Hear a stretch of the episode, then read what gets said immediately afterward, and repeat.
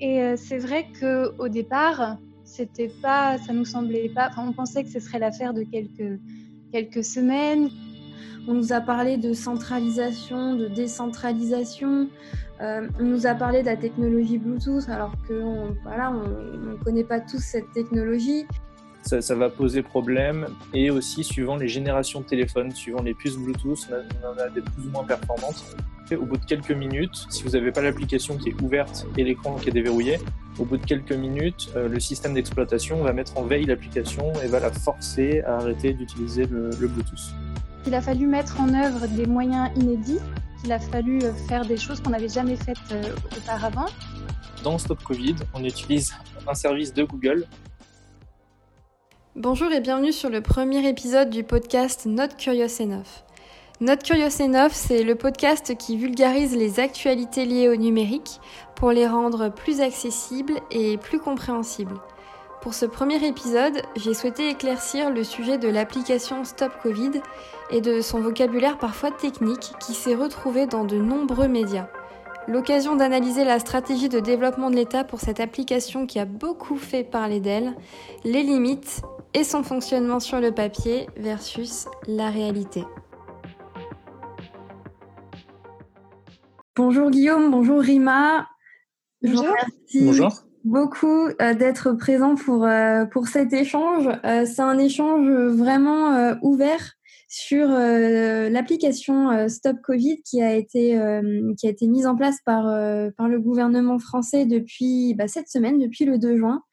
Cette application Stop Covid, je pense que personne ici n'aurait un jour imaginé euh, que le gouvernement et tous les gouvernements euh, quasiment dans le monde, certains en tous les cas, proposent de télécharger cette application à leurs citoyens.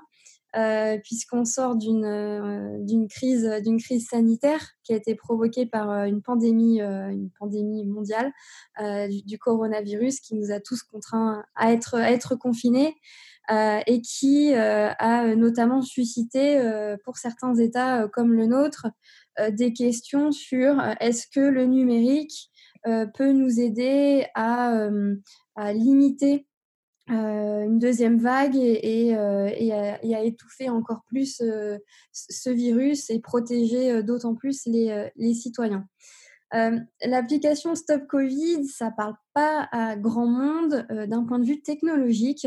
On en a beaucoup entendu parler dans les médias beaucoup de rumeurs, beaucoup de gens pour, beaucoup de gens contre. Et aujourd'hui, l'idée de cet échange, c'est euh, eh bien de faire un point ensemble euh, sur, euh, sur tout ça. Donc, j'ai la chance d'avoir donc Guillaume Rosier qui, qui a développé un outil pendant le confinement dont il va nous parler, qui a utilisé notamment ce qu'on appelle de l'open data. Il nous dira ce que c'est. Et puis, je suis aussi accompagnée virtuellement euh, de Rima Chatila, qui est une étudiante euh, en cinquième année de pharmacie et qui a euh, vécu quelques jours sur le terrain pendant cette, crise. du coup, on va commencer, par, toi, Guillaume. J'aimerais que tu nous expliques déjà un petit peu ce que tu as mis en place pendant, la, crise, cette crise sanitaire et ce que ça t'a apporté? Oui, alors euh, d'abord, euh, je pense que ça peut être intéressant de rappeler que je finis des études en informatique et dans le traitement des masses de données notamment, euh, et que je réalise actuellement un stage de fin d'études qui a été plus ou moins mis en pause pendant le confinement. Et donc, ça m'a libéré du temps. Et d'un autre côté, j'ai saisi une opportunité qui était, comme tu l'as indiqué, l'open data.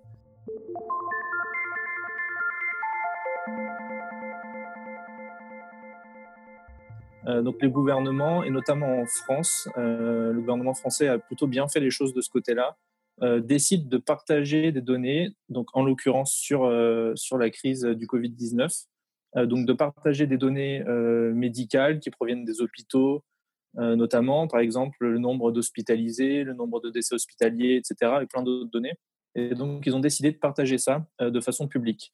Et donc moi, je me suis dit que ça pouvait être intéressant de mettre euh, à profit ce que j'avais appris durant mes études euh, pour faire des analyses de données et proposer euh, des statistiques, des graphiques et des analyses de données de façon publique qui permettent de mieux comprendre, de déchiffrer l'évolution de, de l'épidémie en France, donc, mais aussi dans le monde, puisque je compare la France avec d'autres pays. Voilà, donc j'ai rapidement j'ai décidé de, créer un site internet et d'afficher toutes ces statistiques, tout ce contenu, donc qui est covidtracker.fr. Et est-ce que tu peux nous dire un petit peu le succès qu'a rencontré cette, cet outil que tu as mis en place? Ouais, bah à mon niveau, en tout cas, c'est assez incroyable. parce qu'au début, il faut savoir que c'était très artisanal. Hein. Je partageais des, des, graphiques à des amis, à de la famille, comme ça, sur des conversations. Et donc euh, après, j'ai senti que euh, ça prenait, que, j'attirais leur attention. Et donc j'ai décidé de créer un site internet euh, très simple hein, au début pour pouvoir stocker toutes ces informations et les partager à un plus grand nombre.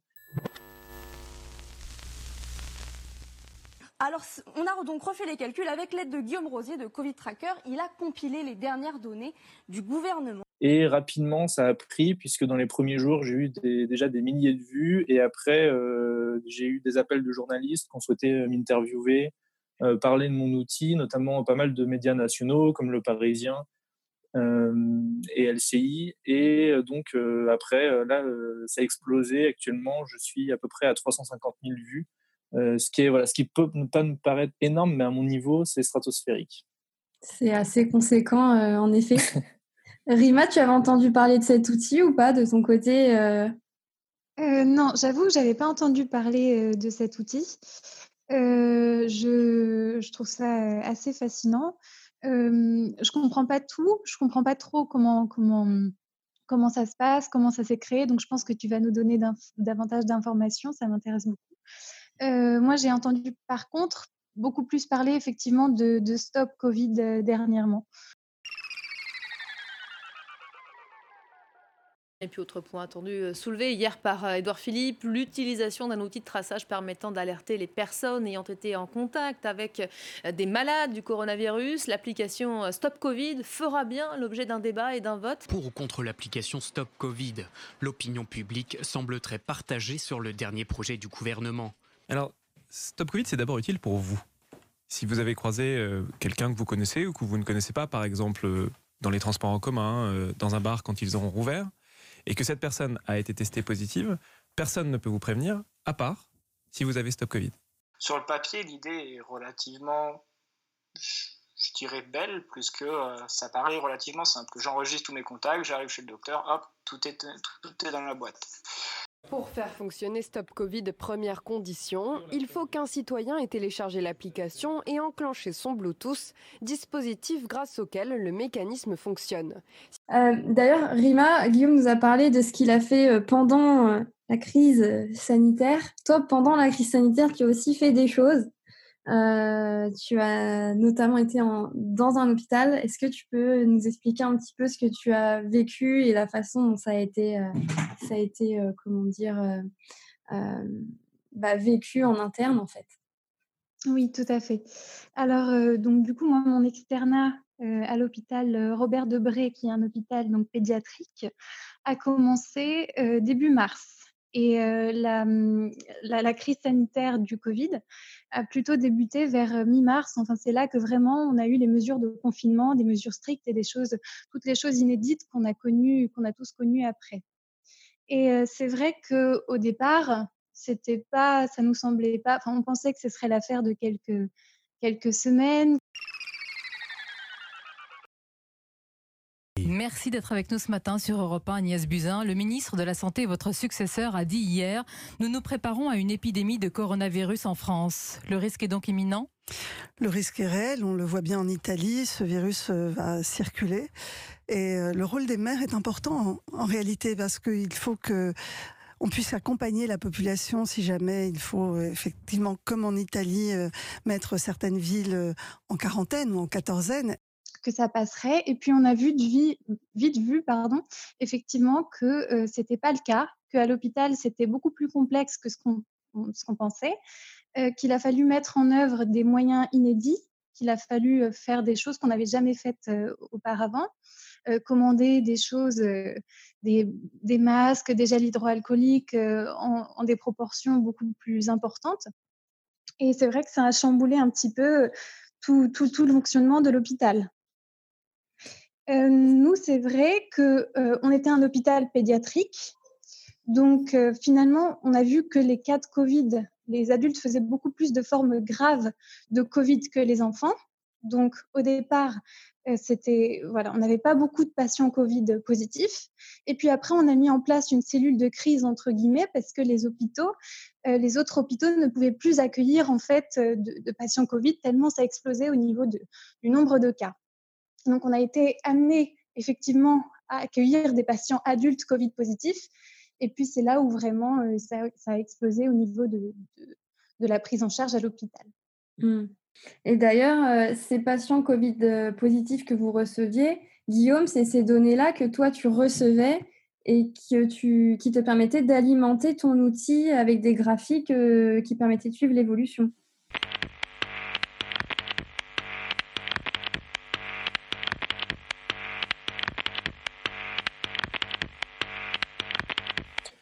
Voilà, tout à fait. Alors en fait, concrètement, euh, les hôpitaux remontent leurs données aux ARS, aux agences euh, régionales de santé, euh, qui elles-mêmes les remontent à Santé publique France. Là, elles sont centralisées, elles sont arrêtées tous les jours à 14 heures environ, et elles sont publiées le soir sur des plateformes d'open data du gouvernement, comme par exemple data.gouv.fr. donc elles sont publiées le soir à 19h. Donc oui, c'est ces données terrain-là qui, qui remontent et qui sont centralisées. Ok. Et, euh, Rima, euh, par rapport à ce que vous avez vécu euh, à l'hôpital, alors ça s'est passé très très vite. Est-ce qu'à un moment donné, vous vous êtes posé la question de est-ce que une technologie, est-ce que le numérique peut nous aider ou est-ce que vous étiez beaucoup trop loin de ce genre de réflexion? Non, je pense qu'effectivement, on, s'est posé la question. Mais on était tellement dans, dans, dans, la gestion en fait au jour le jour on, s'est posé la question, mais on ne s'est pas dit forcément que ça allait arriver prochainement, que ça allait être aussi rapide. on ne savait pas comme c'était une situation inédite, on savait vraiment pas comment ça allait évoluer. Et effectivement, moi personnellement, j'ai pensé à la technologie, mais je pensais pas que ça pouvait avoir un impact au jour le jour. Enfin, je, on mmh. voyait le nombre de cas exploser et puis il fallait gérer ça immédiatement. Et, c'est vrai qu'on a eu peu de temps pour penser à un outil technologique à côté. Ok, justement, le gouvernement a pensé à un outil technologique. Alors, est-ce qu'il est bon, est-ce qu'il n'est pas bon? On va en discuter et, le débat est, ouvert. justement, Guillaume, tu as, tu as aussi beaucoup analysé tout ça. tu, en as beaucoup parlé sur Twitter. Ah, il y a eu beaucoup de retweets d'ailleurs sur, euh, sur certaines de tes, de tes mentions. Euh, Stop Covid, finalement, dans les médias, on a entendu parler de beaucoup de choses, de beaucoup de termes qui sont, à mon sens, beaucoup trop techniques pour que euh, la majorité des citoyens puissent comprendre. On nous a parlé de centralisation, de décentralisation, euh, on nous a parlé de la technologie Bluetooth alors qu'on voilà, on connaît pas tous cette technologie. On nous a parlé de protocoles, d'API. Tout ça, c'est tombé dans les médias, des termes techniques comme si tout le monde était censé les connaître.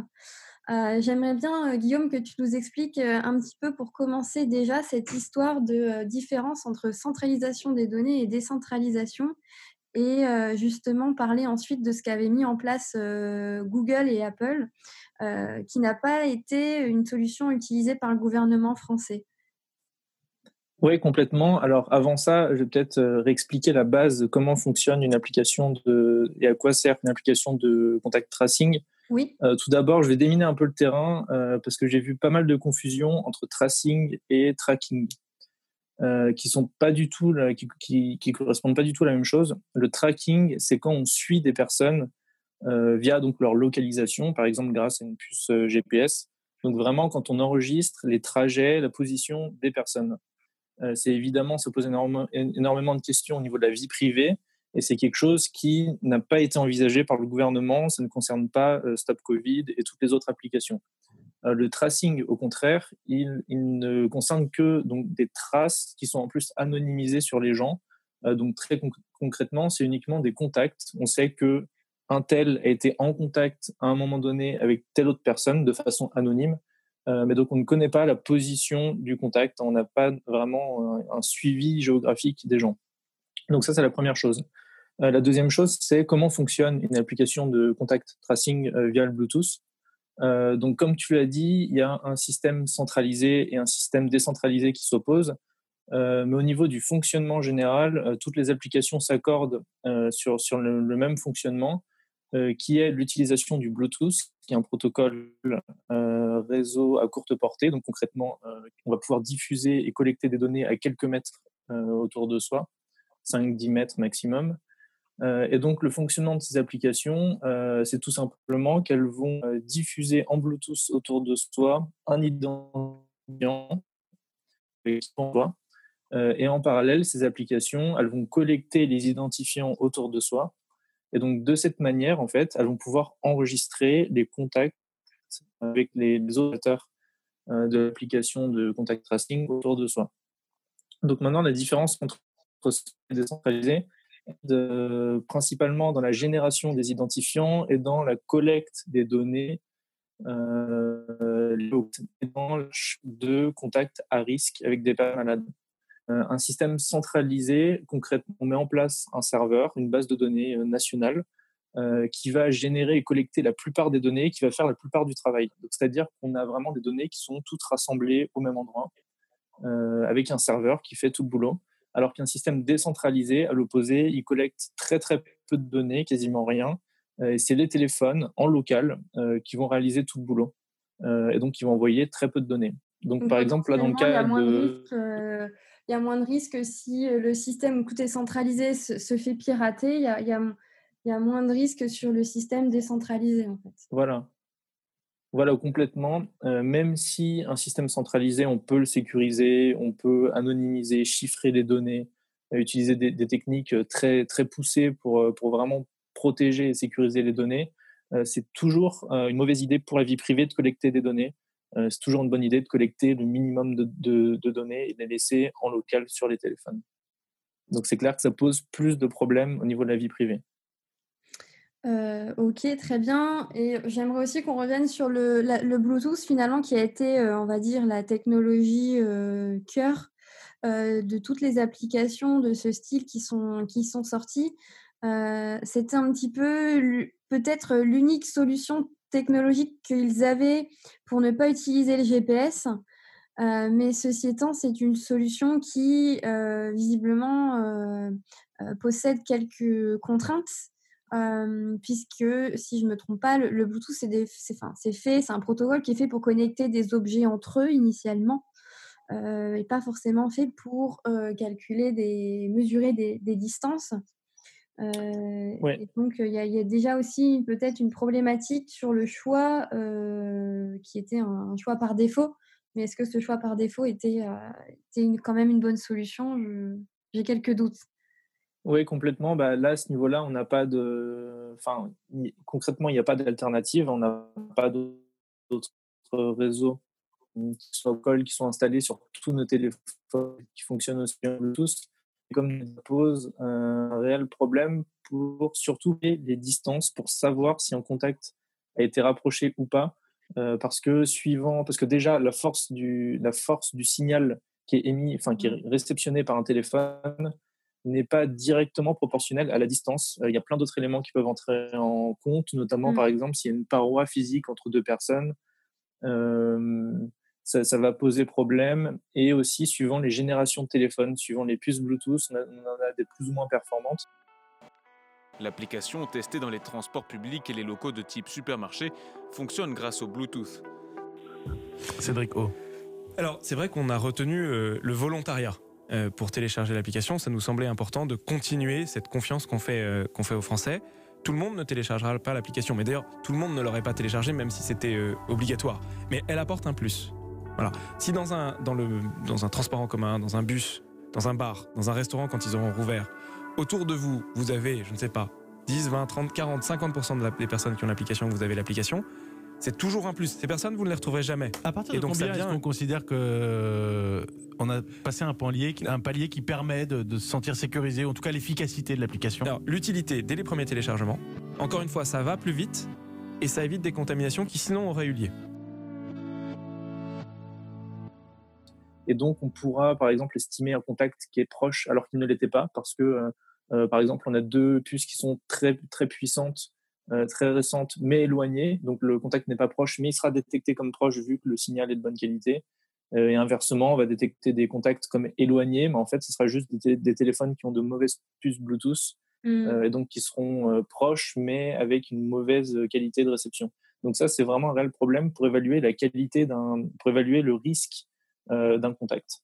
D'ailleurs, euh, finalement, Stop Covid, c'est une application qui fait le qui, qui, qui, on va dire, fait le travail de, de ce que font déjà des, des humains sur, euh, sur le terrain. Euh, c'est un peu ces enquêteurs qui remontent tous, les, tous les contacts qu'on a rencontrés alors qu'on était en période entre guillemets bah, d'incubation, etc. Rima, est-ce que au moment où vous étiez au cœur de la crise, c'était des choses qui étaient faites ou pas encore? Qu'est-ce qui était fait? Le Le fait de, remonter les contacts qu'une personne testée covid positif avait rencontrés, quelques jours Oui. avant? Oui, oui, tout à fait, parce que nous, en fait, on avait alors je ne sais pas si c'est uniquement propre à Paris ou à toute, la France, mais on avait un système de détection, en fait, des des patients covid qui s'appelle, Covisan et une de mes collègues était en fait participait à ce projet et puis elle dirigeait même ce projet-là et elle s'occupait effectivement de faire remonter et elle s'occupe encore d'ailleurs de faire remonter les patients les patients positifs tout à fait donc ce qui permettait aussi en fait de garder un, un œil sur l'évolution de la situation mmh. à l'hôpital et puis plus largement sur sur Paris en tout cas et de voir de voir quelles, quelles mesures étaient à mettre en œuvre au jour le jour ou en tout cas à court terme. D'accord. Et du coup, Guillaume, euh, pour en revenir à cette histoire de, Bluetooth qui est là pour euh, finalement faire le travail, ce travail-là que vient d'expliquer euh, Rima, mais de façon finalement automatique et plus rapide. quid de la qualité, on, en parlera. le Bluetooth a aussi peu fait parler de lui sur une de ses limites et c'est dommage, je trouve, puisque la principale contrainte de cette technologie, c'est qu'elle doit être réveillée pour être active. C'est-à-dire que si j'ai l'application Stop Covid sur mon téléphone, que je l'ouvre et que je verrouille mon téléphone, il me semble que le Bluetooth n'est plus fonctionnel que pendant un certain temps. Alors en fait, oui, c'est un peu plus compliqué que ça. En fait, techniquement, le Bluetooth, il peut marcher tout le temps, 24-24. il suffit que le téléphone soit allumé. Aujourd'hui, on a une technologie qui s'appelle BLE, Bluetooth, Bluetooth Low Energy, donc concrètement, ça dépense très peu d'énergie et on peut diffuser et collecter en Bluetooth des données euh, sans consommer beaucoup d'énergie.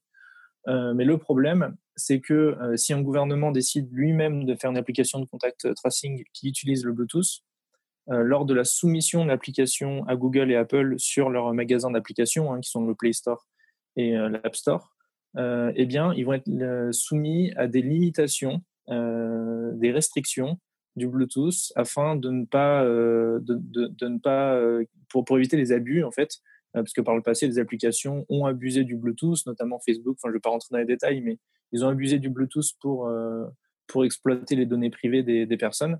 Et donc, il y a des limitations sur iOS, sur les iPhones et sur les Android récents, donc Android 7 et 8, les dernières versions d'Android.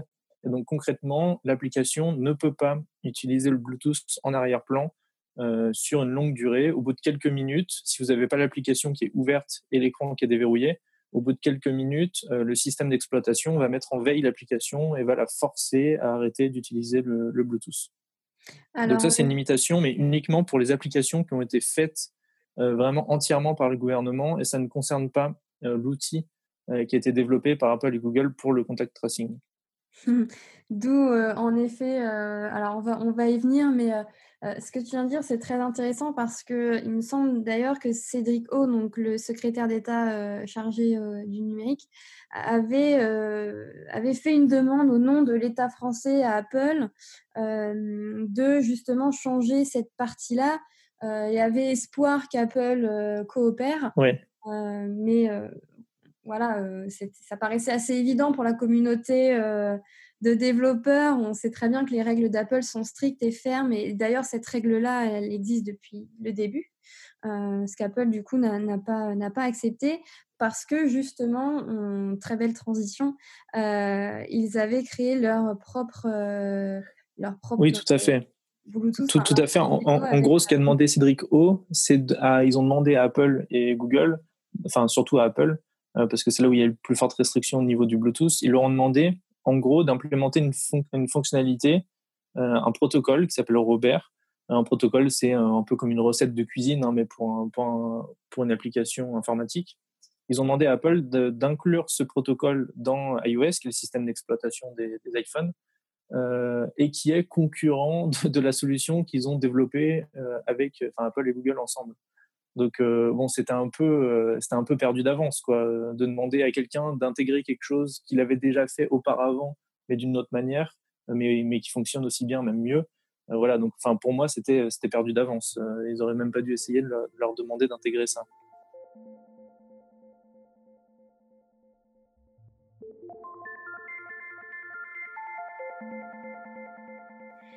Et euh, je ne sais pas si tu, si tu avais vu cette information, mais j'ai cru lire quelque part euh, qu'ils euh, avaient développé quand même une, petite fonctionnalité cachée dans l'application Stop Covid qui permet aux téléphones Android de réveiller les téléphones iOS. Oui, alors ça, c'est ce qu'affirme c'est ce qu'affirme Cédric O. c'est très, j'ai essayé de tester, c'est très difficile parce qu'en fait, l'application iPhone, elle va être endormie au bout de, ça, ça je l'ai testé, elle va être endormie au bout de 5, c'est variable de 5 à 10 minutes, et de temps en temps, elle est réveillée. C'est très difficile de tester pourquoi elle est réveillée, euh, parce qu'elle peut être réveillée de plein de manières différentes, notamment si votre téléphone euh, devient actif pour une certaine raison, par exemple, parce qu'il y a des processus très complexes hein, en fond. Euh, par exemple, si vous avez une notification, il peut parfois être réveillé. Si vous croisez un téléphone Android qui va communiquer avec vous, il peut être réveillé. Et voilà, donc c'est très compliqué de tester et de vérifier ça, mais euh, Cédric O indique que c'est le cas. D'accord. Et euh, d'ailleurs, on en vient à un autre point, être, euh, être réveillé, détecter d'autres contacts. Aujourd'hui, on est chaque gouvernement a, créé son propre stop Covid. Est-ce que un stop Covid français est capable de communiquer qu'un stop Covid italien ou espagnol, sachant qu'on arrive dans une période où quand même les frontières s'ouvrent à nouveau en Europe? Où il y a des, masses de touristes qui, arriveront certainement. Euh, est-ce que tu peux nous en dire plus sur ça? Alors actuellement, il n'y a absolument aucun système sur Terre qui ne communique de contact tracing. Ils sont tous très isolés.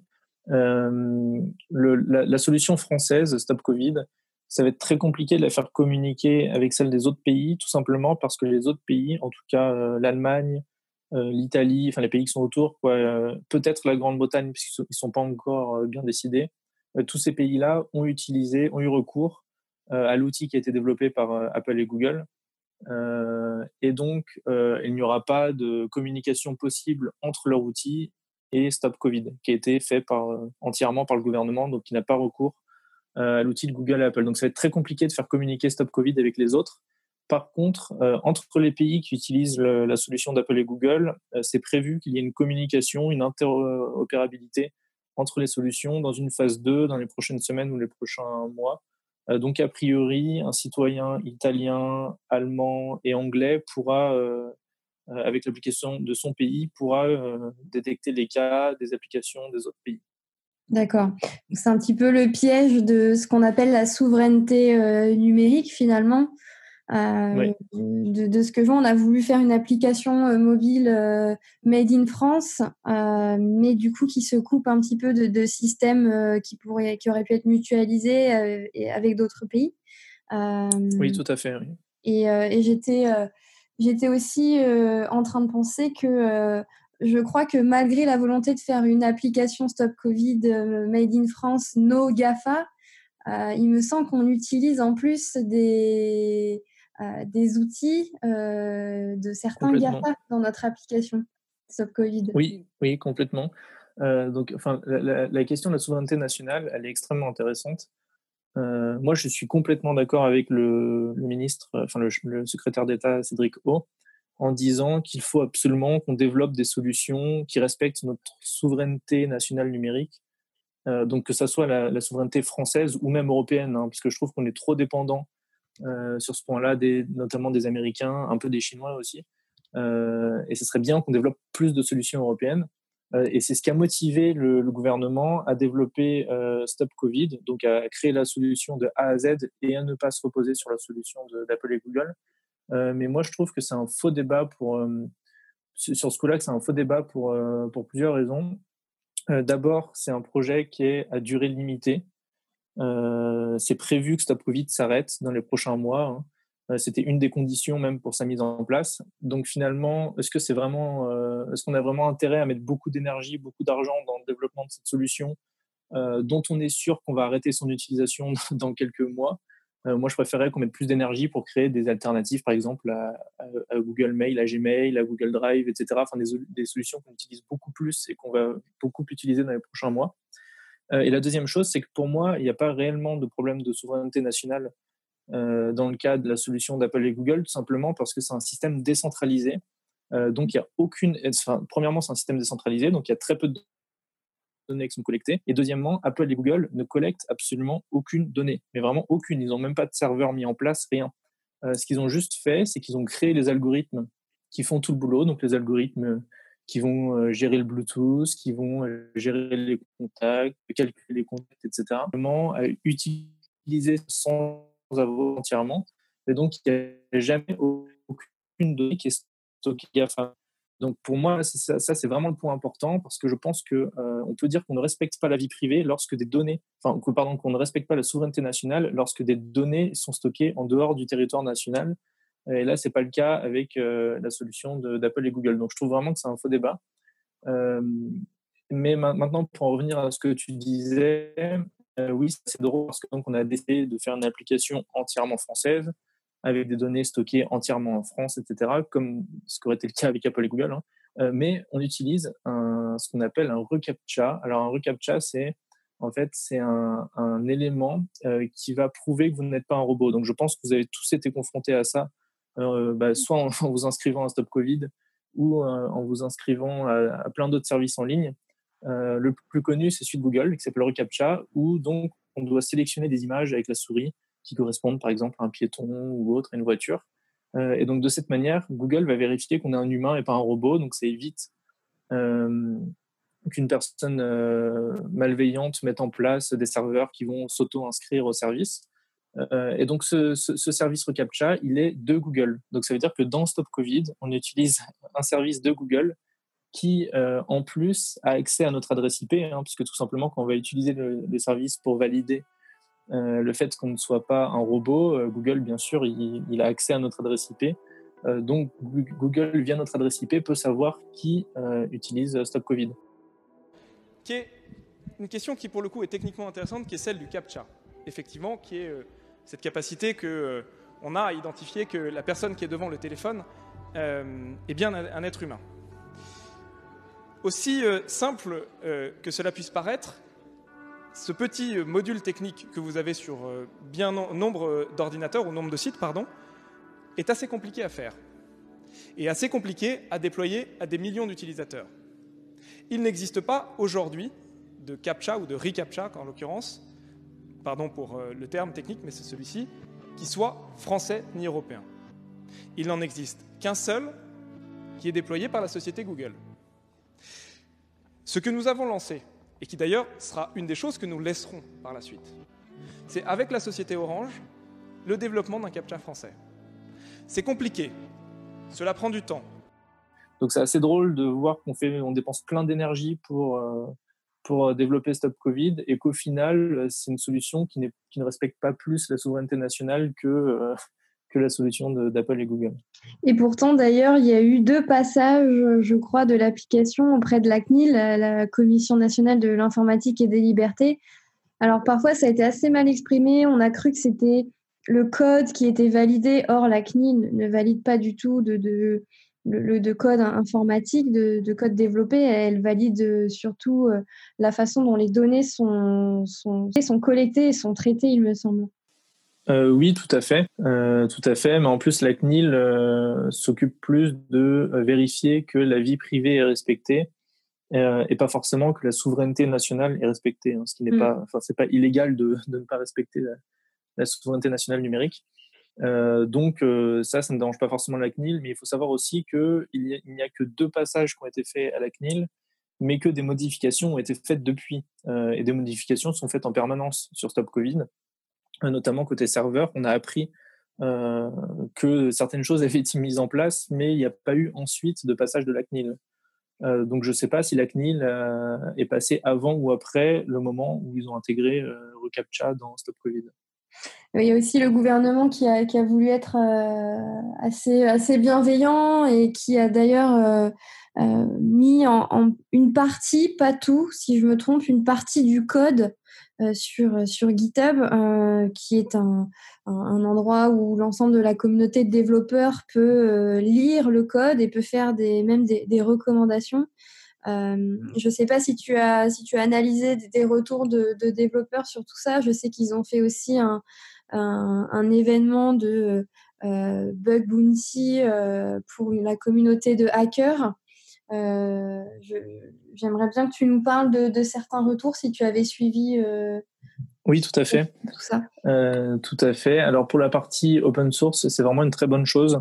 Euh, on aimerait voir ça plus souvent pour euh, beaucoup plus d'applications. Cet exercice de transparence, il est vraiment bienvenu, parce qu'il permet déjà de rassurer le citoyen, enfin en tout cas les spécialistes en informatique, mais donc indirectement les citoyens. Ou de ne pas les rassurer d'ailleurs ou de ne pas les rassurer, mais s'ils le font, en général, c'est qu'ils ont un minimum confiance dans ce qu'ils ont fait, et donc c'est que c'est une bonne chose. Là, par exemple, je cite l'exemple de l'application indienne, euh, qui n'était pas du tout sécurisée et qui faisait des choses vraiment bizarres niveau vie privée, et ils ont refusé de la, libérer en open source jusqu'à ce que des centaines, de, des milliers de personnes se manifestent, et au bout de plusieurs semaines, ils ont finalement... Euh, rendu disponible la version en open source et on s'est rendu compte de toutes les supercheries. Euh, donc le fait déjà qu'ils proposent l'application en open source, c'est un gage de confiance. Euh, donc voilà, c'est vraiment une, bonne chose. Moi, j'aimerais voir ça plus souvent. Maintenant, euh, on a eu beaucoup trop peu de choses en fait en open source, parce que concrètement, on a eu les applications, donc les applications iOS, Android, et le protocole, une partie du protocole Bluetooth, mais on n'a pas eu tout ce qui est serveur. donc on mm. ne sait pas précisément comment fonctionne le serveur. Euh, surtout, ils ont dit qu'ils ne souhaitaient pas euh, rendre cette partie open source pour des raisons de sécurité. Euh, donc, moi, ça m'inquiète encore plus de savoir que si on a accès au code, potentiellement, on peut voilà, trouver comment hacker le serveur ou autre. voilà, moi, je trouve pas ça très rassurant et je trouve ça dommage. Parce que finalement, le code aujourd'hui qu'ils ont partagé, c'est simplement le packaging du, du enfin, de l'application mobile. On, on, sait, on sait tous quand on est euh, dans, dans la tech, on va dire que le cœur d'une application et grâce, grâce à quoi elle fonctionne, c'est euh, euh, le fait qu'elle soit hébergé, euh, que les données soient hébergées. Et c'est ce fonctionnement entre comment les données sont renvoyées dans l'application, comment l'application envoie les données au serveur et comment ces données sont stockées et sécurisées. C'est bien là où il y a le, le, bah, le vrai angle de bataille, en fait. Et là, il faut Exactement. protéger au mieux. Exactement. Et, c'est d'autant plus important pour euh, Stop Covid, qui est basé sur un système centralisé, puisque c'est le serveur qui collecte toutes les données et qui, fait, qui, et qui calcule tous les contacts. Hein, donc quand, on est malade, on va lui remonter les contacts qu'on a euh, eus les derniers jours. Et ensuite, c'est le serveur qui va ensuite calculer chaque contact, voir euh, si le contact est à risque ou pas, et ensuite qui va alerter l'utilisateur. Euh, donc c'est d'autant plus problématique qu'on n'ait pas accès au code du serveur, plutôt qu'un système décentralisé où là, en fait, le serveur, il fait quasiment rien. Donc c'est pas très grave si on n'a pas accès au code du serveur. parce que finalement, voilà, il fait très peu de choses. C'est les téléphones en local qui, qui calculent qui calcule les risques des contacts. Euh, pour en revenir au bug bounty, euh, ça c'est une excellente chose aussi. Donc un bug bounty concrètement c'est un peu un concours euh, où on dit où on donne donc le code source des applications à des hackers et on leur dit si vous trouvez une faille, vous nous le reportez, vous décrivez précisément quelle est la faille et si, si nous on confirme que c'est une faille qui est effectivement grave, bah, d'une part, on la corrige, et d'autre part, on vous récompense financièrement. Hein, il pouvait gagner jusqu'à 2000 euros. Euh, donc ça, c'est une excellente chose, euh, parce que la, communauté, la, communauté, la communauté de hackers permet de trouver plein de failles que le gouvernement ne peut pas trouver, enfin que l'INRIA qui a développé l'application ne peut pas trouver, surtout en un temps record, puisqu'ils l'ont développé en un mois et demi. donc ça, c'est vraiment une excellente chose. J'aimerais, j'aimerais poser une question à, Rima. Rima, toi qui as été au cœur du, sujet aussi, est-ce qu'aujourd'hui l'application Stop Covid, tu l'as téléchargée sur ton téléphone? Euh, J'ai pas téléchargé l'application Stop Covid, non. D'accord. Et c'est un, un choix ou c'est parce que tu n'as pas trouvé le temps? Euh, c'est un peu des deux, mais j'avoue que j'étais inquiète effectivement par rapport à toutes ces questions de, sécurité. Euh, et surtout, je me demandais quelle était, euh, quelle était l'utilité finale, surtout vu que je suis, je suis à l'hôpital tous les jours, donc forcément des, des, cas de Covid positifs, je suis amenée à en rencontrer. Et je me demandais finalement, quelle, en fait, cette application qui détecte donc autour de nous des, cas positifs, qu'est-ce qu'elle nous suggère après pour y remédier C'est-à-dire que est-ce qu'il faut faire une quarantaine? Est-ce qu'il faut effectivement se, mettre en retrait pendant un certain temps? Chose qui forcément, quand, tu travailles à l'hôpital, je ne sais pas si c'est justifié puisque tu, tu, tu, dois y être malgré le fait que c'est fréquenté par des, des, des cas de, de, de Covid. Donc, je me suis posé toutes ces, questions. Et c'est surtout pour ça, en fait, que je n'ai pas téléchargé l'application pour le moment. Mais je me pose la question. Peut-être que prochainement, je serai amenée à le faire. je, me, je me dis aussi que j'aurais peut-être aimé le faire un peu plus tôt. Mmh. comme on en parlait tout à l'heure, hein, comme tu l'as souligné tout à l'heure, effectivement, je sais que toute cette situation est totalement inédite, qu'une application, ça ne se développe pas en deux jours, qu'il faut le temps que, que, ça se mette en place. Donc, c'est normal que ça n'apparaisse que maintenant aussi. Mais euh, oui, c'est vrai que je, pense que son utilité réelle était peut-être plus justifiée au départ que maintenant, où, euh, où c'est un peu endigué et, et maîtrisé. Très bien. Guillaume, euh, de ton côté, j'imagine que l'application n'est pas installée sur ton téléphone ou alors juste à des fins de, test? Voilà, exactement. Elle est installée, mais, euh, mais elle n'est pas utilisée. Je l'ai installée uniquement pour faire des tests, pour, euh, pour voir comment elle fonctionne. Parce que déjà, il faut que je me renseigne pour, pouvoir parler de quelque chose, il faut que je me, renseigne sur ce sujet. Mais aussi pour pouvoir tester, voir concrètement comment fonctionne le Bluetooth, analyser vraiment son fonctionnement précis. Et donc, je l'utilise pas euh, au quotidien.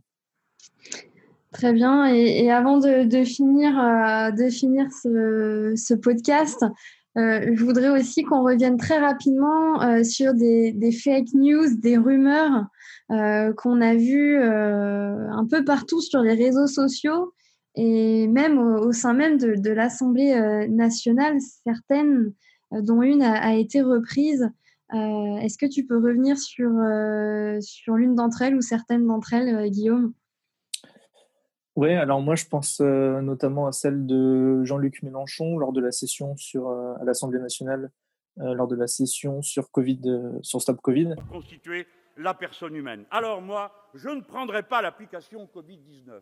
Et je bénéficie de ce privilège d'être à la tribune pour dire à tous ceux qui m'ont, dans leur annuaire, leur agenda, leur contact, de retirer mon nom immédiatement de leur téléphone si jamais eux prennent pour eux l'application Covid-19. Euh, ou donc il avait évoqué de mémoire le fait que l'application envoie les contacts, euh, donc numéro de téléphone, enfin ces choses-là, quoi, des informations privées, euh, sur des serveurs. Hein, il me semble qu'il avait dit ça. donc ça, c'est complètement une fake news. Euh, l'application n'a en fait même pas accès au contact, c'est-à-dire qu'elle ne demande pas la permission, parce que sur iOS, Android, on doit demander la permission pour accéder à quelque chose, et elle ne, demande même pas la permission. Donc techniquement, c'est impossible qu'elle ait même accès au contact, donc les envoyer à des serveurs encore moins. Euh, c'est peut-être, euh, voilà, donc je ne sais pas pourquoi il a, il a propagé cette fake news à l'Assemblée, peut-être qu'il était mal renseigné, ou alors aussi peut-être qu'il y a une ambiguïté en fait quand on s'inscrit sur sur Stop Covid avec Android, à un moment donné, il dit que le Bluetooth est utilisé pour euh, détecter et envoyer les contacts, mais euh, voilà, il parle de contacts, euh, de contacts Bluetooth, enfin de, de contacts mmh. avec une personne, quoi, pas de contact, pas de fiche contact avec un numéro de téléphone, etc. Quoi. Donc ça, c'est peut-être la plus grosse fake news que j'ai vu passer. Oui, moi, moi aussi, j'avais vu passer une autre fake news sur les, sur les réseaux sociaux euh, qui disait que euh, l'application Stop Covid était installée en douce euh, sur les téléphones et que le gouvernement l'installait automatiquement. il y avait même un, un, tuto qui expliquait comment désactiver l'application installée sur son sur son téléphone c'était c'était assez assez dingue aussi de, de voir cette bah, cette rumeur et cette fake news se propager aussi rapidement dans, en tout cas en, France et peut-être même sur d'autres sur d'autres territoires. Moi, je trouve que personnellement, je trouve que tout ce qu'on est en train de se dire et, tout ce qu'on a pu aussi entendre parfois à l'Assemblée nationale, ça, ça montre à quel point les, bah, notamment les Français doivent être sensibilisés encore plus au, numérique euh, pour ne pas tomber dans, dans le panneau, par exemple, de, fake news et puis aussi de, euh, pour vraiment comprendre euh, ce dont on parle d'un point de vue technologique. Parfois, ça peut paraître assez évident pour certains, mais ça ne l'est pas pour, pour tous. Et je pense aussi que c'est cette culture numérique qui n'a pas été assez inculquée, qui justement crée cette, ce, côté, comment dire, qui fait que les Français finalement sont très méfiants avec des applications développées par l'État. Euh, surtout ensuite quand on se rend compte qu'il y a des solutions qui, qui, sont, euh, qui sont des solutions qui sont beaucoup plus euh, sécurisées, malgré le fait qu'elles ne répondent pas tout à fait à la souveraineté nationale. Mais est-ce que la souveraineté nationale, c'est d'utiliser des choses faites maison qui sont un peu plus risquées, ou est-ce que c'est de protéger au mieux les données de ses citoyens et donc d'accepter de, de, travailler euh, avec euh, des grandes entreprises de confiance euh, comme, comme les GAFA? C'est un peu la question ouverte de, de, cette fin d'échange. Après, je ne sais pas, Guillaume ou Rima, si vous aviez des choses à ajouter. C'était juste par rapport à cette histoire de fake news, effectivement.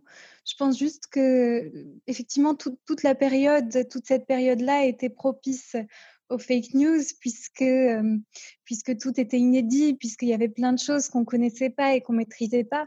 même par rapport, au-delà de l'application, mais par rapport à, à, la crise elle-même, on a entendu tout et n'importe quoi sur les réseaux, sur même effectivement par le gouvernement lui-même.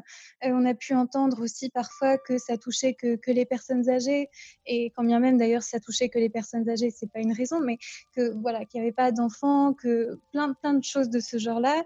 Et voilà, c'était juste pour dire que effectivement, il faut toujours être vigilant parfois par rapport à ce qu'on entend, que ce soit sur les réseaux, que ce soit à la télé, que ce soit même vis-à-vis du gouvernement, que ce soit par les médecins eux-mêmes. Il faut, faut, attendre de voir comment la situation évolue et, et puis après euh, agir en conséquence.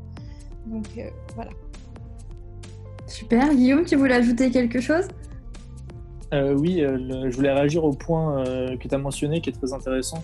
Euh, et notamment, moi, j'ai été assez choqué euh, parce que j'ai vu la session à l'Assemblée nationale des députés euh, qui, ont débattu et voté sur Stop Covid.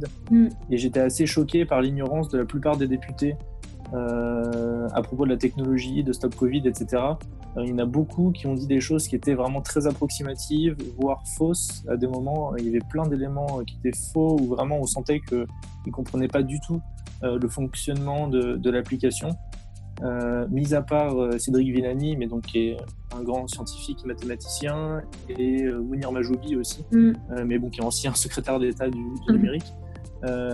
Mais, mais, la plupart des autres, vraiment, j'étais choqué de voir à quel point ils ne maîtrisaient pas le sujet.